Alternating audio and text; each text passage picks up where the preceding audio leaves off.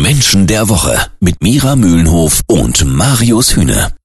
Jeden Samstag ab 9. Menschen der Woche. So, das ist eine Rock Buddy Freundschaft, mit der wir irgendwie so gar nicht gerechnet hatten. Es geht um Paul McCartney und Rolling Stones Frontmann Mick Jagger.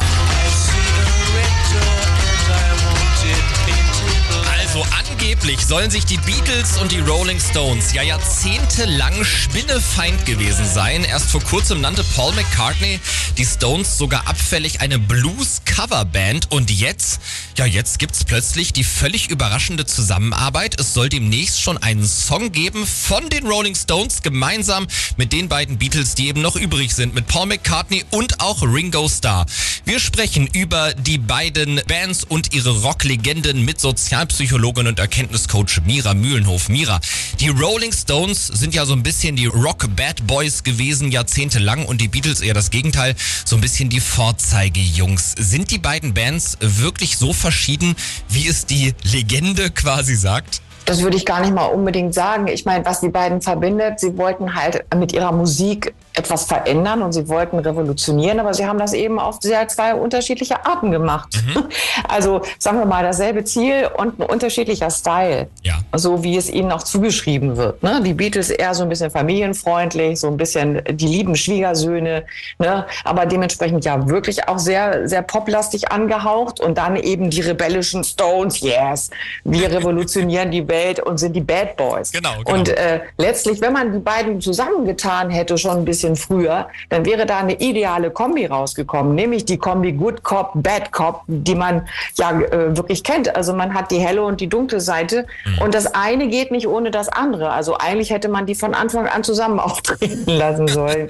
so, aber trotzdem die Frage, was verbindet die denn dann jetzt? Also ist das so wirklich Feuer und Wasser? Ich glaube, da ist schon auch eine Menge Legende dabei, wobei die beiden Lied Männer sozusagen, ja. äh, die ja also jetzt noch da sind, ja. muss man ja leider auch dazu sagen, äh, erstmal so auf den ersten Blick von der Persönlichkeit her nicht so viel miteinander zu tun haben. Was die beiden tatsächlich so krass unterscheidet, Mick Jagger und Paul McCartney, das hört ihr gleich bei Menschen der Woche. Das ist ein absoluter Rockhammer, der diese Woche rauskam. Die Rolling Stones und die Beatles werden zusammenarbeiten und schon bald gemeinsam im Studio stehen, um einen Song aufzunehmen. Und das, obwohl die beiden Bands eigentlich jahrzehntelang als verfeindet galten. Wir sprechen heute über Mick Jagger und Paul McCartney hier bei Menschen der Woche mit Sozialpsychologin und Erkenntniscoach Mira Mühlenhof.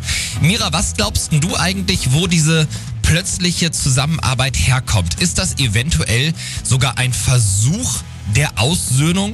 Davon gehe ich aus, wenn ich durch die Brille gucke und mir ein bisschen die Persönlichkeiten von den beiden angucke. Ich sage mal, Mick Jagger wäre nicht auf die Idee gekommen von sich aus. Okay. Weil da geht es ja schon um die intrinsische Motivation.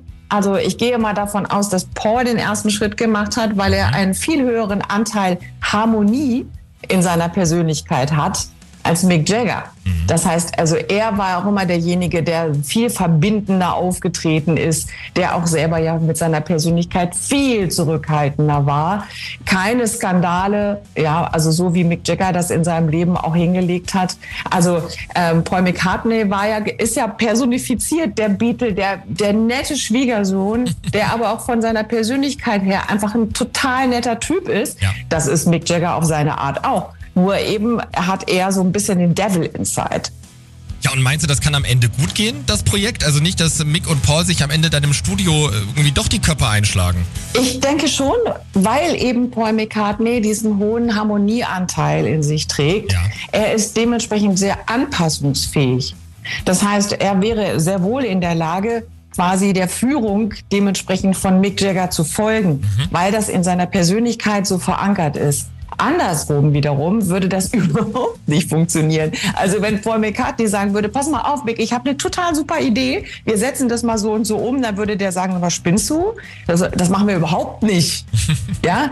Und so sind diese beiden Persönlichkeitsstrukturen sehr konträr zueinander, aber funktionieren kann es, wenn einer nachgibt. Aber das erleben wir ja in unserer Welt genauso. Mhm.